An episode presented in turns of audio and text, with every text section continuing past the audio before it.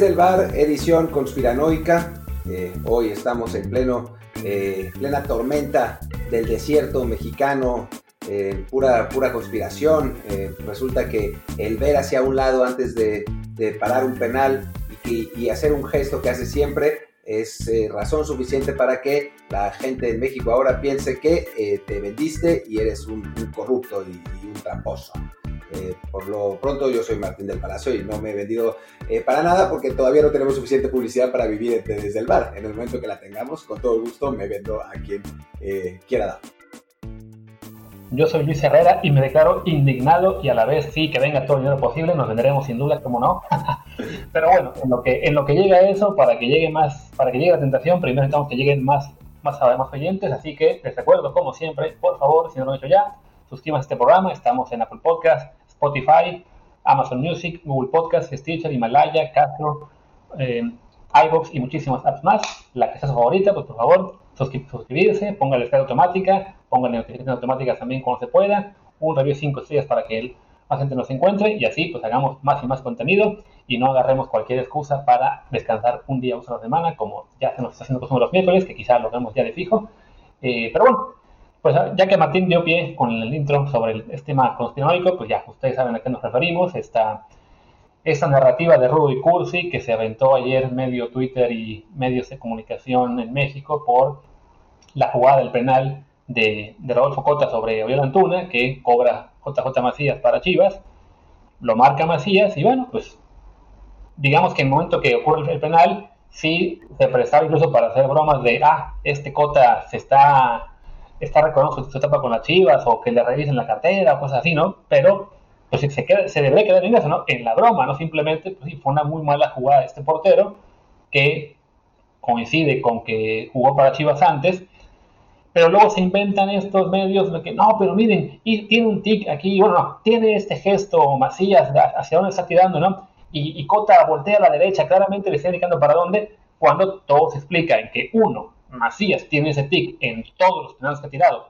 y ha fallado bastante últimamente, y Cota simplemente está viendo a que el árbitro le está indicando que mantenga los pies en la, línea. Exacto, exacto.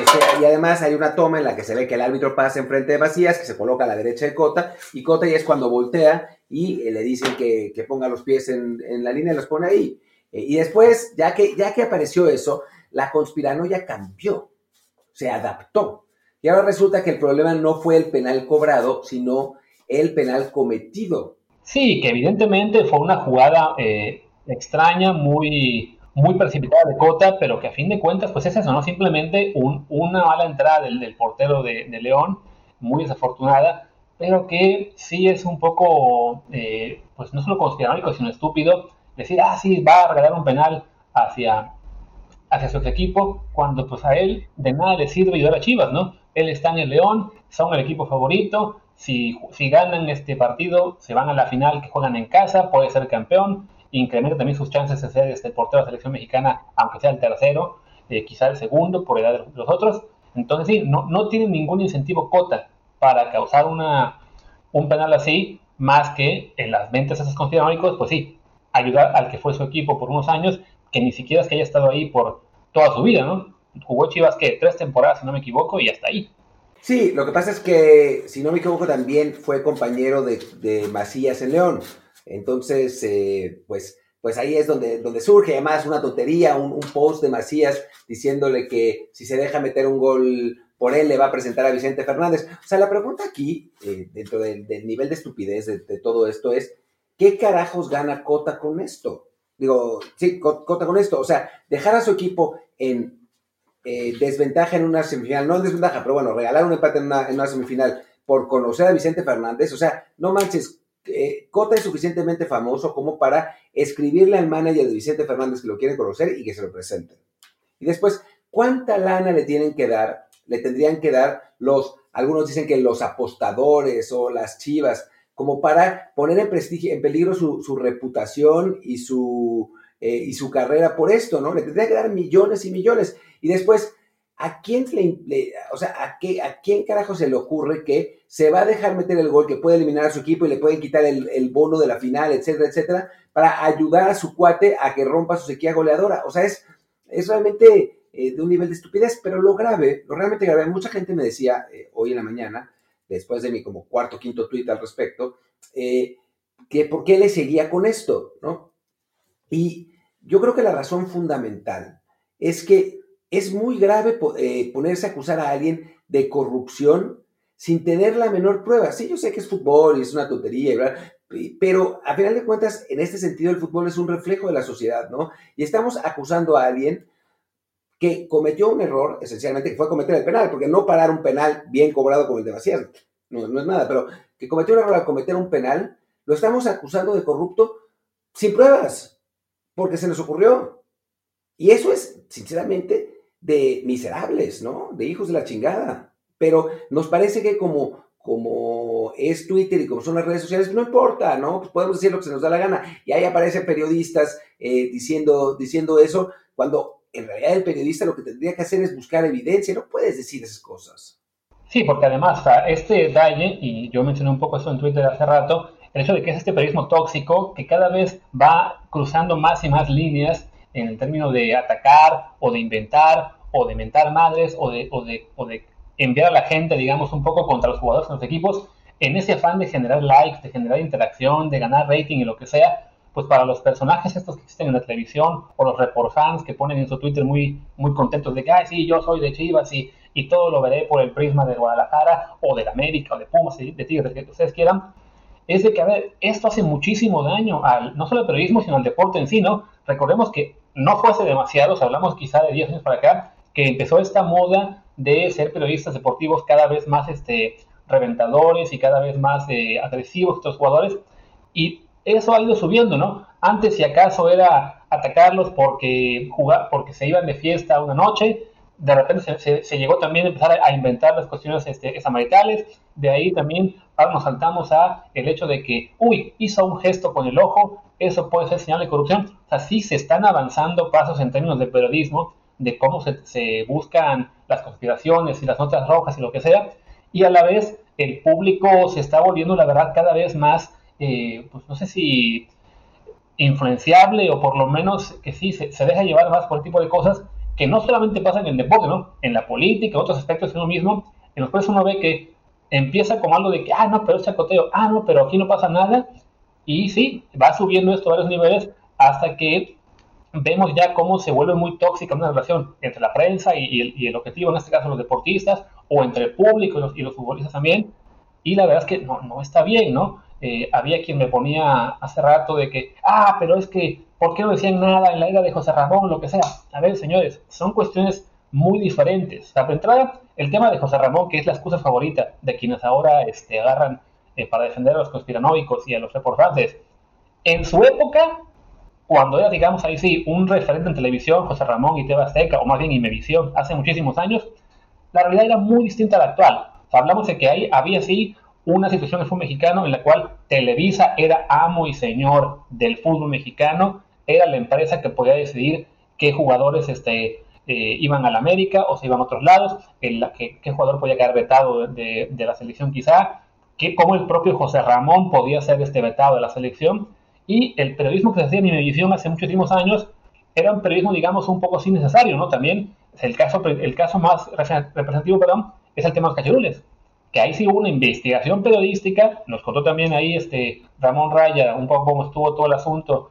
hace, hace muchos episodios, pero sí se reveló una verdadera situación de corrupción en el fútbol mexicano que generó después el castigo que ya conocemos y todo. Ahora no es que haya periodistas investigando eh, los malos manejos del fútbol mexicano o que estén muy, muy, este, muy valientes enfrentando a, las, a la gente en el poder. No, no, es reporteros eh, que tienen una cuenta de Twitter con mucha gente o simplemente que les dan un en televisión soltando cualquier barra basada porque saben que les da rating. Sí, y estamos en, esta época tóxica de, de, los likes y de los personajes excesivos en televisión que eh, de un día a otro cambian de postura simplemente porque saben que eso les va a dar, les va a dar likes o gente como Álvaro Morales, a que, que, conozco bien y que trabajó conmigo y que yo recuerdo que no, ni le gustaba el fútbol, pero se volvió futbolero porque lo pusieron a narrar en primer lugar y después porque entendió que eso es lo que le daba el likes y por eso se volvió también americanista, ¿no?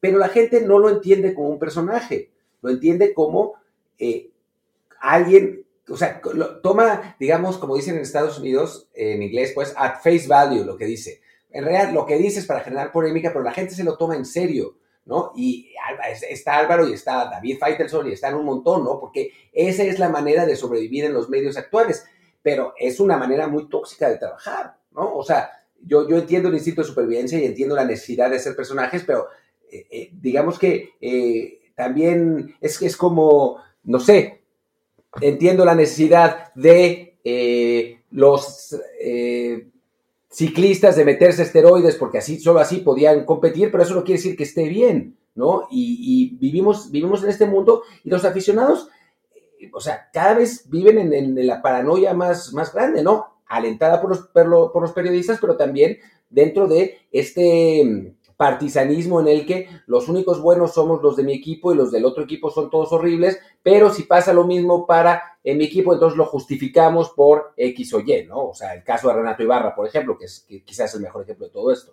Sí, o sea, eso mismo que, o sea, hoy había gente que defendía, ¿no? Pero es que, a ver, si estuviera pasando un partido de la América, usted está diciendo lo mismo. Y el problema es que esa misma gente que está acusando de que ustedes digan lo mismo, sería la gente que estaría expresando una postura completamente diferente en el tema de hoy, ¿no? Entonces, es, es lamentable, es muy lamentable, es una cosa, la verdad, que, que sí eh, le quita además todo lo que es el verdadero sabor al, fútbol.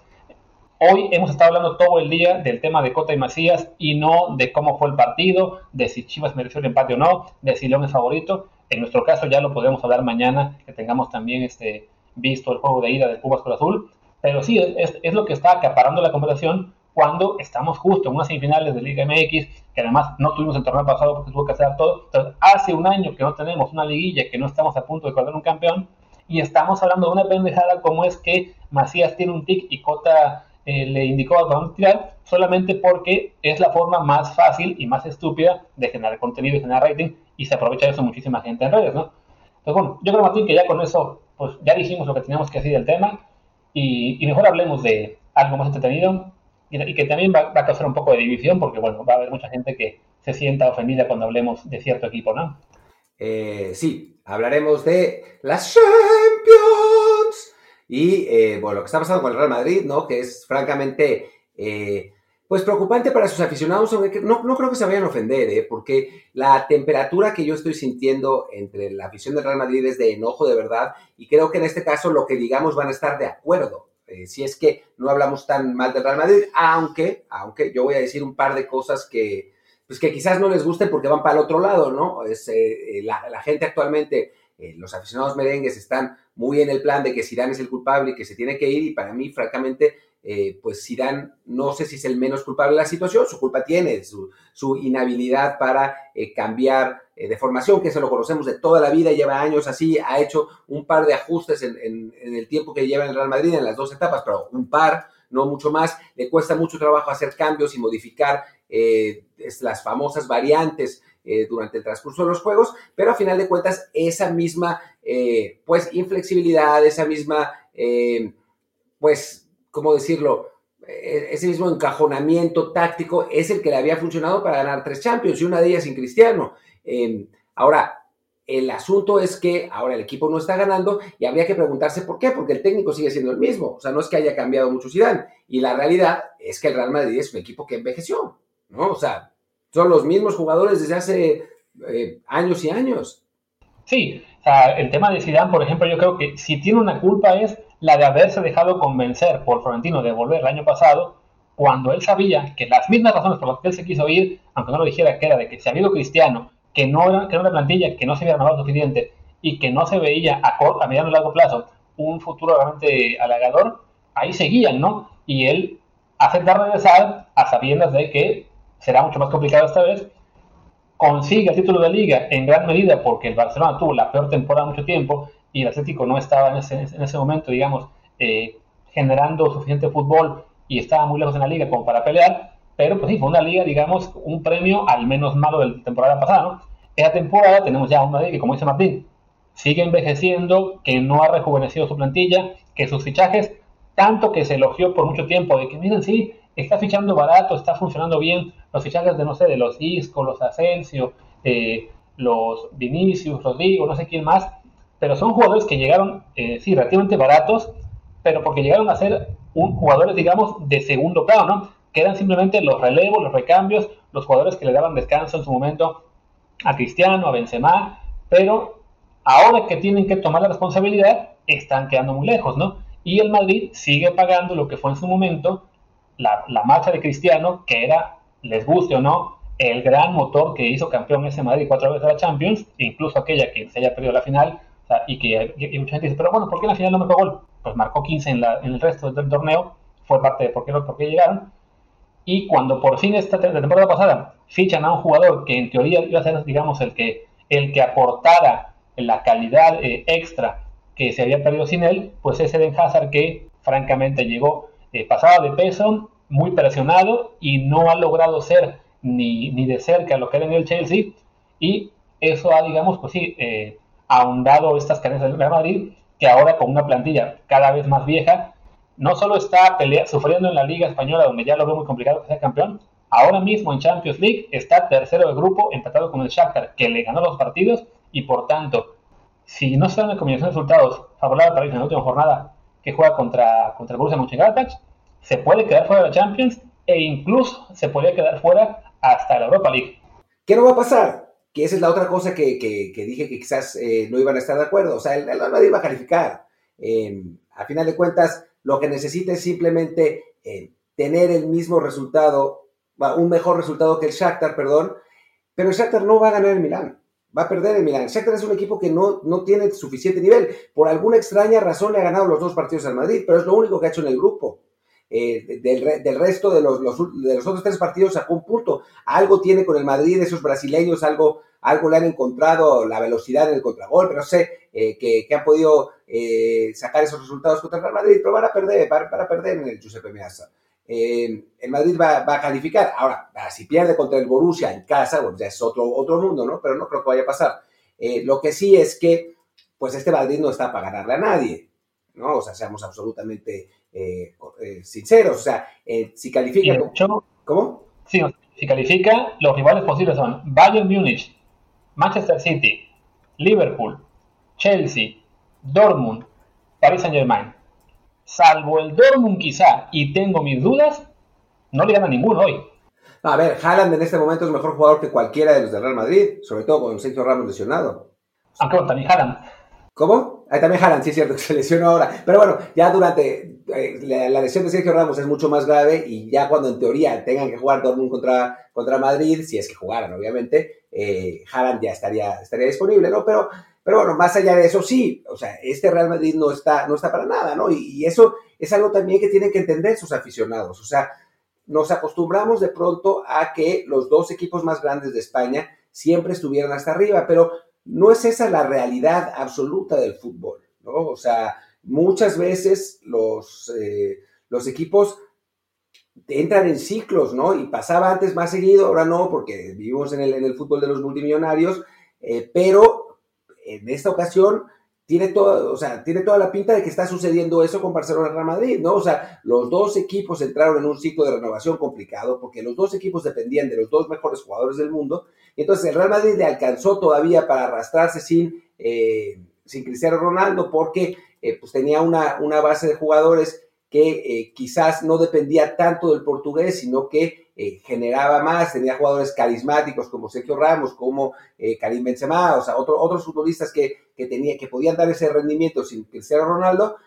Y en el Barcelona, cuando Messi ha bajado de nivel un poco, la dependencia era tan grande que ahora no, no tienen cómo. Además del el terrible manejo eh, fuera de, de, las canchas de, de, Bartomeu y de Rosell antes que, antes que él, ¿no? Eh, Florentino en ese sentido ha estado un poco mejor, pero tampoco ha encontrado la, la sucesión, ¿no? O sea, la idea de Hazard era, era bastante buena, pero el, el belga no solo llegó pasado de peso, sino que un jugador que no se lesionaba jamás de pronto se empezó a lesionar también, ¿no? Entonces, era, es, es una situación particular para, para, los dos equipos, pero que creo que tienen que, que los aficionados tienen que entender, en lugar de ponerse furiosos, tienen que entender que son ciclos del fútbol, que no van a poder ganar siempre, que hubo un momento que el Real Madrid pasó ocho años sin poder avanzar más allá de los octavos de final de la, de la Champions, que lo que vimos en los últimos años de dominio constante de la Liga Española no es lo normal y que en este momento hay otros actores, hay otros actores con más dinero que quizás están mejor manejados, o sea, es difícil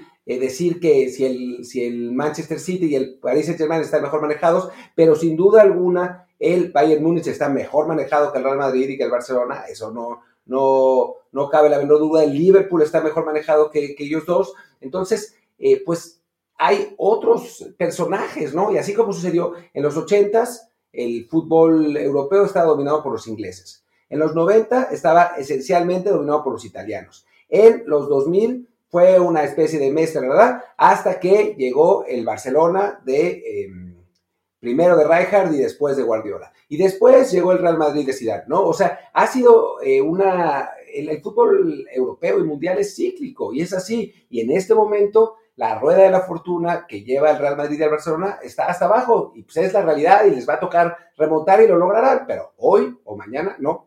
Sí, claro, de hecho, justo antes de que empezara el dominio, sobre todo el Barça de Pep, estaba en este ciclo en el cual la Premier League estaba dominando. Tuvo incluso, no me acuerdo cuál fue la final en ese momento, que fue ambos equipos ingleses, creo que Manchester United contra Chelsea. Este, y, se, y se temía entonces que la Premier iba a acabar este, arrasando a sus rivales. Coincide con, con lo que es el, el, ascenso de Messi y la llegada de Cristiano al Real Madrid, que además, cuando llega Cristiano al Real Madrid, con todo el que tiene un balón de oro apuestas, pues era, digamos, digamos, algo comparable a lo que en su momento habían ganado, no sé, eh, Ronaldinho, Shevchenko, y el propio Zidane, alguna, que jugaban eran jugadores que sí, el mejor jugador del, del, año, del mundo en un momento, pero nadie se imaginaba ni que, ni que Cristiano, quizás, quizás sí, pero nadie se imaginaba que iban a ser jugadores que llegaran a tal nivel que iban a dominar una década entera. Y eso fue lo que permitió en gran medida que Barça y Madrid dominaran en ese sentido, con tanta diferencia la, la Liga Española y también que en Europa estuvieran siempre ahí presentes uno de los dos. Se les sacaban Cristiano y Messi a los dos. Pues como dice Martino, llega el ciclo en el cual de nuevo la Premier está eh, repuntando porque tiene pues, un equipo muy poderoso como es el City económicamente, un Liverpool que, eh, que acertó con el técnico y también tiene una, una, plantilla muy, muy sólida. Está al otro lado el Bayern Múnich y el Paris Saint-Germain también. Entonces, ahora el Barça y el Madrid se enfrentan a la realidad de que ni son los equipos mejor manejados, ni tienen a los mejores jugadores, y por cuestión económica se ve muy complicado que puedan fichar de nuevo al mejor jugador del mundo. O sea, en este momento, el sucesor de, Messi y Cristiano, que puede ser Mbappé, más allá de que marca cada tres días les encante decir que ya lo tienen apalabrado, yo no lo veo llenos al Madrid eh, en el futuro cercano, ¿no? Y después de él, hablamos quizá de Haaland, que es más bien un delantero eh, goleador, no es tanto un jugador tan influyente en el resto de, de los jugadores como, como lo eran Cristiano y Messi. Entonces, va a ser muy complicado que el Madrid y el Barça puedan armar de nuevo, ya sea una plantilla tan efectiva como sería en este momento, digamos, la del Bayern Múnich, o con una figura tan trascendente como puede ser el París de Mbappé, que además tiene a Neymar. Entonces sí, este ciclo se está acabando para ellos, y en el caso del Madrid, sí, esa temporada pinta para ser una, una temporada realmente muy alarmante para, en términos de resultados, porque ya sea que avancen o no, como decíamos, yo no veo que lleguen muy lejos a, en la Champions League este año, salvo que tuvieran ahí mucha suerte en el sorteo y, y hubieran cruce muy afortunado. Y, el, y en la liga lo mismo, ¿no? Lo hemos dicho, parece que el Atlético se empieza a despegar y, y por plantel incluso, más allá de camisetas, pues sí, parece que el Madrid señor, no, no tiene cosas consigo. Entonces, seguramente se va a acabar yendo Zidane, porque en el Real Madrid y en el Barcelona, pues siempre va a acabar pagando el técnico cuando no se ganan títulos, pero el, el problema ahí en la Casa Blanca es mucho más de raíz, ¿no? Entonces, llegue quien llegue, le va a tocar eso, ¿no? Llegar a una, reestructuración y a un proyecto que si no es a largo plazo, no va a dar resultados en realidad. Sí, sí, sí. Pero, en fin, yo no creo que, haya, que haya que clavarse tanto en la situación en este momento, ¿no? O sea, hace cuatro, o sea, obviamente van a ser ciclos y va a tardar, o sea, no es que mañana el Real Madrid vaya a descubrir a la perla brasileña que jugaba en la segunda división y se convierta de pronto en Ronaldo el Gordo, ¿no? O sea, no va a pasar eso, y menos en el, en el fútbol actual. Antes era posible, ¿no? Eh, eh, cuando no había tantos scouting, cuando no había tantos descubrimientos, era, era más fácil porque eh, alguien con suficientes contactos y suficiente talento en el scouting podría, podía de pronto traerse a un jugador de 18 años de Brasil que eh, resultaba ser el siguiente crack. El problema ahora es que eh, ese jugador de 18 años de Brasil ya tiene un agente, ya tiene a 17 clubes en el mundo siguiéndolo, ya cuesta 25 millones de euros o 30, eh, ya ya hay que dar comisiones, ya, ya, ya jugó el Mundial Sub-17, ya va a jugar el, Mundial Sub-20, ya jugó la Libertador, o sea, ya todo el mundo lo conoce, ya sabe quiénes son, ¿no? O sea, de pronto aparece el Madrid contratando a Rodrigo o a Vinicius o a esos jugadores que, ok, están bien y tienen potencial, pero no te van a cambiar el fútbol eh, de, la noche a la mañana, ¿no? El, el único del, que el Madrid ha conseguido así que es en este momento titular indiscutible es Casemiro y tampoco es que digas, uy, Casemiro va a ser el mejor futbolista del mundo, ¿no? Es un buen jugador en su posición, pero hasta ahí. Entonces, eh, pues no va a pasar, ¿no? No, no va a ser eh, una, una, cuestión de, un año, pero sí de cuatro o cinco. O sea, hace cuatro años, cuando, hace cinco años, digamos, cuando el, el Barça ganó el, la Champions con el Tridente, todos pensábamos que volvía una era del dominio del Barça. Nunca esperábamos que el Barça se fuera a desplomar por completo. Y hace tres, cuando el, Madrid ganó la, la, Champions Kiev, ah, bueno, cuando la estaba a punto de ganar, antes de que el árbitro silbara el final y Cristiano eh, anunciara su, su, su, salida del equipo, pensábamos que el Madrid todavía tenía para rato, ¿no? O sea, el fútbol al final de cuentas es cambiante y los ciclos pues suben y bajan, ¿no? Sobre todo con clubes tan ricos. En, algún momento, o sea, el Barcelona está lleno de deudas y muy mal manejado, pero volverá a la puerta, y llegará el patrocinio de no sé qué empresa de, que mata ballenas en, en Timbuktu y con esa lana van a comprar a no sé quién, no sé, o sea, de que, de que va a haber manera de que regresen, sí, de que no va a ser mañana, eso está clarísimo también. De acuerdo. Y pues ya que hablamos de Madrid igual un buen ratito, ¿qué te parece si vamos a hacer el programa simplemente viendo un poco el panorama de Champions, ya que queda solo una jornada, se está ya definiendo casi todo, quedan muy pocos, muy, pocos grupos en los que no se es el panorama claro, pero bueno, hagamos un repaso rápido y damos el pronóstico para ver cómo va a acabar cada grupo, ¿no? Vale, vale, empezamos. Si quieres, arranca, arranca tú y yo, eh, porque se ve que los tienes a la mano y pues yo te, te hago segunda. Pues venga, grupo A, el Bayern ya calificado con 13 puntos, Atlético con 6 apenas y Salzburgo con 4, Lokomotiv con 3, pues todavía hay posibilidades para nuestros equipos. El Atlético tiene que visitar Salzburgo, mientras que el Lokomotiv va a Bayern Múnich, así que ahí todo se define básicamente en el Salzburgo Atlético. Atlético con el empate avanza. El Salzburgo es un equipo complicado, ¿eh? es un equipo que juega bien, su técnico lamentablemente gringo, los, los, ese es un buen técnico, Jesse March, eh, es un equipo ofensivo que juega, que, que, que es divertido, que hace bien las cosas, Dicho todo esto, creo que el Atlético es mejor equipo, ¿no? Creo que es un equipo más armado, que está en, buen momento. Se le fue el resultado contra el Bayern por una tontería, pero ya tenía la calificación. Yo creo que va a sufrir, pero al final de cuentas el Atlético va a conseguir el paso. De acuerdo, o sea, con que le vas al empate ya es mucha ventaja, aunque sea el juego en, Austria. Grupo B, que es el más interesante de todos, está Gladbach con 8 puntos, Shakhtar y Madrid con 7, el Inter con 5. Se define todo con Madrid contra Gladbach en Madrid y el Inter que recibe al Shakhtar pues la lógica sería que ganen Inter y Madrid y acaben avanzando los dos, pero sí está, complicado así, ¿no? Sí, está, está complicado. Va a estar divertido, eso sí. Eh, va, a estar, va a estar divertido a final de cuentas. Eh, yo creo, o sea, mi pronóstico es un poco raro. Creo que van a empatar el, Madrid y el, Dor, el Mönchengladbach y que el Inter le va a ganar al Shakhtar y en consecuencia van a pasar el Borussia y el Madrid. O sea, me suena que va a ir por ahí la cosa sea como sea, está, pues, ahí sí la emoción hasta el final va a estar porque las combinaciones son, son bastantes en este grupo. En cambio, en el grupo C ya todo definido, el City 13 puntos, el Porto 10, avanzan ambos, ya tiene el, el City seguro el liderato, y abajo solo queda la pelea entre Olympiacos y Marsella por el tercer lugar, pues, nos da igual, así que pues ya, que se agarren entre ellos. Vamos al grupo D. Liverpool 12 puntos, ya calificado, y la pelea está entre Atalanta y Ajax. Atalanta 8 puntos, Ajax 7. Si no me equivoco, van a jugar en Amsterdam. Y pues ahí se, se, lo juega todo el equipo de Arsenal que además volvió a titular con el, con el club holandés contra Liverpool. Y jugó bien, jugó bien. Ese fue el partido que yo, que yo seguí de esa, de jornada. O sea, iba cambiando al, al del Porto sobre todo, eh, pero, pero jugó bien. a mí me sorprendió que lo sacaran en el momento que, que lo hicieron, no entendí muy bien por qué, pero, pero bueno, pues la, verdad es que estaba bien. Le falta un poco de ritmo, le falta un poco de velocidad, eh, porque sí, a veces se, se, siente que, que, ralentiza el movimiento del equipo. Pero bueno, es, es un poco el, la labor que hablamos de Héctor Herrera en el Atlético, es el, eh, bueno, fue en este caso el medio de contención que se mete entre los centrales, que saca la pelota eh, controlada, que distribuye eh, en diagonal y en, largo. Es una función que los equipos necesitan y que, bueno, aparentemente los mexicanos están pudiendo hacer bien. Eh, creo que eso tuvo un buen, partido. Contra Atalanta le va a ser incluso más difícil porque los italianos son muy rápidos, es un equipo rapidísimo. Digo, el Liverpool también, obviamente, ¿no? pero el Atalanta también viene en medio de capa caída, ¿no? En, Italia no está tan bien como, como arrancó y eh, apenas logró sacar un empate a uno contra el Midtjylland, y te lo digo yo para que no tengas que decir tú, eh, y, que en un partido que debió haber ganado y que con el triunfo hubiera eh, incrementado su ventaja. Ahora, si el partido es en Ámsterdam, yo tengo la impresión de que el Ajax puede. Va a ser, va a ser muy divertido, ¿no? Son dos equipos muy ofensivos que les gusta empujar al frente y que a veces descuidan la defensa, entonces creo que, puede estar interesante el partido ahí. Sí, de hecho, Atlanta tiene lo curioso de que últimos seis partidos solo ha ganado uno. Lo extraño es que ese partido fue en Liverpool, que ganó 2-0.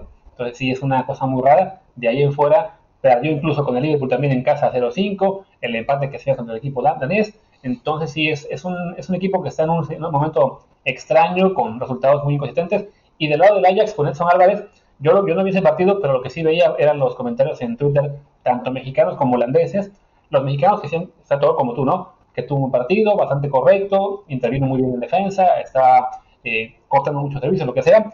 Y todos los fans holandeses que lo mencionaban le criticaban que, bueno, sí, intervino bien en defensa, pero no da un buen pase, no genera juego, no aporta el ataque. Y es esa como que esa desconexión entre lo que claramente le está pidiendo el técnico, que lo mete ahí por sus cualidades defensivas, y lo que los fans del Ajax quieren de él y de cualquier jugador que juegue, digamos, en su zona, que es que cree fútbol, ¿no? Que evidentemente no es lo que él hace.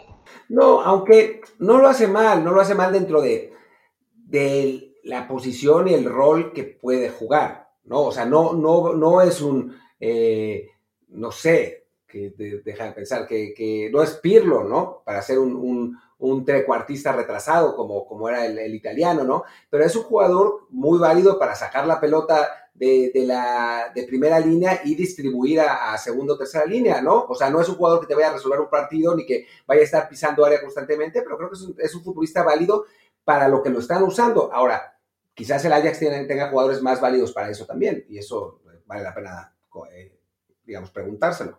Sí, y creo que es lo que los fans del Ajax en Holanda definitivamente piensan así, ¿no? O sea, criticaban sobre todo ese, ese punto, ¿no? Que quieren ver a un jugador mucho más creativo sin pensar quizá en que, bueno, si te ponen a un jugador más creativo, quizá pierdes la labor defensiva eh, que, te, que, te, aporta Edson. Pero bueno, sea como sea que juegue o no juegue, yo creo que sí, el, jugar en casa ese partido definitivo, pues le, le, puede beneficiar mucho al Ajax, más allá de que recordaban también los fans del, del, Ajax que el año pasado les pasó así contra Valencia y se les fue la calificación, ¿no? Pero bueno, creo yo que sí la van a sacar esta vez. Grupo E, está también ya todo definido, el Chelsea 13 puntos, Sevilla 10, avanzan los dos, el Chelsea que además ya ganó el grupo con esa actuación increíble de Oliver Giroud ayer, que metió el, póker al Sevilla en Sevilla, entonces no queda mucho que decir de ese sector. Vámonos al grupo F, donde el Dortmund tiene 10, la Lazio tiene 9 y el Brujas tiene 7. Me acuerdo que lo comentamos en la previa, que señalaba que a lo mejor el Brujas ahí podía ser un equipo semi sorpresa. Pues sí, ahí están con 7 puntos, todavía con chance de calificar. Estoy viendo los partidos que se define todo es el Dortmund visita al Zenit y el Alaxio recibe al Brujas, así que todo se define en Roma. Al Alaxio le basta con el empate. Yo creo que se va a dar la lógica, pero bueno, los belgas ahí están dando la ¿no? Sí, sí, sí, en un momento los belgas estaban ahí como medio, medio amenazando con, con realmente colarse, ahora se ve más complicado, pero bueno, el Lazio tampoco es un equipo invencible, ¿no? Entonces, por ahí pueden, pueden dar la sorpresa. Eh, pero, pero sí, parecería que si se impone la lógica van a pasar los dos favoritos, aunque con más trabajo. Pero creo que cuando hicimos el análisis de este grupo dijimos que, que no se veía tan claro, ¿no? Que, creíamos que iban a pasar los dos favoritos, pero no, no iban a robar ni mucho menos, y, creo que es lo que está sucediendo. Fíjate, es muy curioso lo que pasa en Italia en este momento, que tiene al Atalanta y la Lazio peleando por avanzar a la, a la siguiente fase de la Champions y meterse en teoría al top 16 de Europa, cuando a su vez están octavo y noveno en la tabla del calcio y por otro lado, el Milan, que está rompiendo madres en Italia, tiene que jugar la Europa League. Entonces, sí, está claramente, le, pasó ahora mismo a, la serie italiana un poco lo que le pasaba a la Liga MX cuando jugaba con Champions y Libertadores, que mandaba a los mejores equipos al torneo que no correspondía. Sí, pero bueno, es, es el problema de estar en una liga en la que las, eh, pues los equipos están tan parejos, no hay un equipo que domina tanto desde hace tanto tiempo como, como la Juve, y después hay un, colectivo de seis o siete equipos que se van cambiando eh, temporada con temporada, eh, unos quedan segundos, otros terceros, el, el, Milan va para arriba, luego el Inter, luego el Lazio, ahora apareció el, Atalanta, luego la Roma también, que ha estado por ahí, entonces pues eso pasa, ¿no? O sea, de una temporada a otra puede que los equipos que hayan terminado bien la temporada anterior, que era el caso del Lazio y del Atalanta, pues esta temporada no estén eh, tan fuertes y el Milan que eh, con Zlatan está en un gran nivel y que sí había cerrado bien, pero no le había alcanzado para, jugar a Champions, mantenga esa dinámica positiva y termine, termine, peleando por, por la Europa Liga, aunque en Champions seguramente tendría un papel mucho más decoroso. Así es. Vamos ahora al grupo G. Aquí ya definido el pase con Barcelona 15 puntos, es el único equipo que ha ganado todos los partidos. La Juventus 12, también ya calificada. Abajo quedan el Dinamo de Kiev y el Ferencváros. Y lo, que falta definir es quién en el grupo se van a enfrentar el próximo, creo que es el miércoles, en Barcelona. No, el martes eh, juegan Barça-Juventus. Al Barça le basta el empate, luego de que tiene tres puntos de ventaja. La Juve, recordemos, perdió el partido contra el Barcelona allá en Turín. Entonces, pues todo pinta que el Barça se va a llevar ese grupo.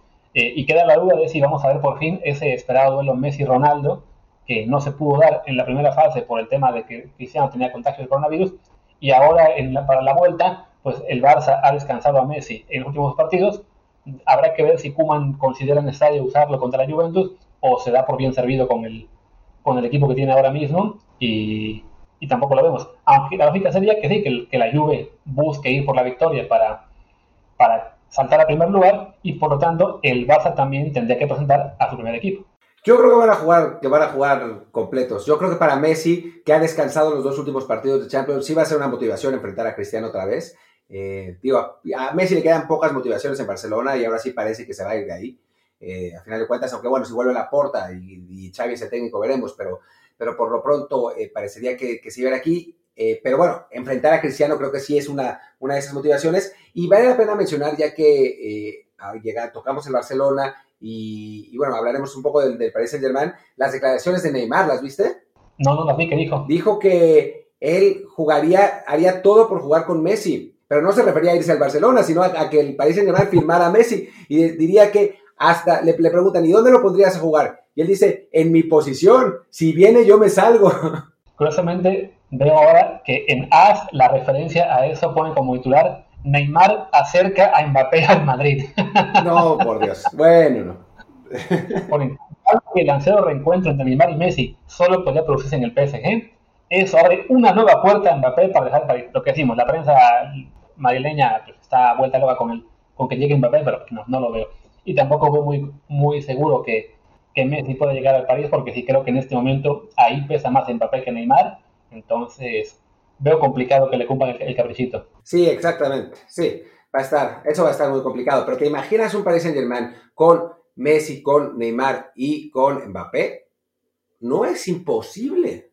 La, la, la la Emanem, sí, sí, es que no es imposible. Si el Paris Saint Germain encuentra una manera de, de librar el fair play financiero, que pues no es poca cosa, pero si encuentra esa manera de hacerlo, eh, pues no, o sea, a ver, obviamente Messi podría ir al City por, por Guardiola y bueno, Guardiola la renovó y lo que, lo que sea, pero el Paris Saint Germain tiene la misma cantidad de dinero y si Messi quiere un descanso de una sociedad enloquecida con, con el fútbol como Barcelona y, quiere como tener una vida más normal, París es el, lugar correcto, porque eh, los franceses son muchísimo menos apasionados del fútbol, es, otro tipo de, de, de, sociedad en cuanto al deporte. Yo, yo tuve la suerte de vivir ahí un año y me sorprendió mucho cómo, eh, cómo eh, eh, el francés es, o sea, hay un grupo de, ultras del Paris Saint Germain muy claros, pero en general el francés se lo toma con mucha más calma el fútbol. Incluso hay, regiones del país como el, sudoeste donde el, deporte más popular es el rugby, no el fútbol. Entonces Messi sí podría tener un poco más de tranquilidad, si eso es lo que quiere, y, llevar la, vida con calma, ¿no? A, diferencia de lo, que, pasa en Barcelona. Así que, pues no sería descabellado. Claro, y además la fórmula para el tema del fair financiero ya la conoce incluso Messi por el lado de Barcelona, que es que le hace un contrato por X número de años y simplemente su sueldo anual, en lugar que sea, digamos, parejito año con año, lo difieres al tercer o cuarto año. Entonces, simplemente, si vas a pagar, no sé, 50 millones al año por cuatro años, pues en realidad le pagas 20 y 20 los primeros dos, y ya para el futuro te ves cómo le haces con pagando el 80 y 80, que es lo que hizo el Barça en su anterior contrato. Le pagó, si no me equivoco, creo que 22, 22 y luego saltó a 42 en los siguientes dos años. Entonces sí, es como que dejar para el futuro que ya se arreglará de algún modo el problema y por sí, por la posibilidad de ver a Messi con Neymar y Mbappé no estaría mal. Pero bueno, tenemos ya el tema Champions. Eh, del, del, Barça Juventus, último comentario que me acabo de dar cuenta y no lo he visto, está de líder goleador Morata con la Juve, junto con Haaland y ¿Qué, qué desastre. Y está jugando bien Morata. Eh, ahora su ausencia está, está pesando, lo que, es, lo que es insólito. Pero bueno, tampoco es descabellado porque, bueno, hemos hablado ya muchas veces, la verdad es que muchas veces y en distintos, eh, en distintos medios, de eh, cómo los jugadores, los centros delanteros, cuando, bueno, cuando llegan a una cierta edad, alcanzan su madurez y empiezan a, rendir de, la mejor manera posible. Y Álvaro Morata justamente acaba de llegar a esa edad, cumplió los 28 años el 23 de octubre pasado. Entonces, en principio, los próximos cuatro años del español van a ser sus mejores por el tipo de delantero que es, que es un 9 de área, ¿no? Lo mismo que hemos hablado de Raúl Jiménez, que ahora lamentablemente tuvo esa lesión, pero estaba con muy buenos números y teniendo una muy buena temporada, ¿no? Entonces, eh, Morata parece estar llegando a su clímax y finalmente quizás sí justifique todas las inversiones de tantos clubes que han hecho en él, ¿no? Y además, sus seis goles han sido en cuatro partidos contra Dinamo de Kiev y Ferencváros. O sea, le tres a cada uno, 2-1, 2-1. Entonces, bueno, también eso explica un poco que sea líder de goleo contra Haaland y Rashford. Lo lógico es que ya veamos decaer un poco su producción en las últimas, en las siguientes fases. Y bueno, ya para acabar este repaso de Champions, que acabó también convertido en charla del futuro de la M&M, el grupo H, el más, pues yo creo que ahí sí, el más apasionante, con Paris Saint-Germain, Manchester United y RB Leipzig, todos con nueve puntos, el Istanbul ya se quedó abajo con 3 y pues se define todo en la última jornada en este, el partido que vamos a hacer martes, que es el París contra Istanbul, lo cual digamos le da prácticamente el pase automático y se juegan la vida entre sí el Leipzig contra el United en Alemania. Lo que es tener un buen plantel, ¿no? Y algo de suerte. El París Saint-Germain llegaba muy complicado a la penúltima jornada, ¿no? Teniendo que, sacar el resultado en Old Trafford, una derrota lo hubiera, lo hubiera puesto en la situación bien difícil. De hecho, si hubiera perdido, eh, podrían haber empatado entre, entre ellos el, United y el Leipzig y con eso calificaban los dos. Pero va el Paris Saint Germain, con, eh, le, gana, le gana al United con algo de suerte por la, por la tarjeta roja Fred.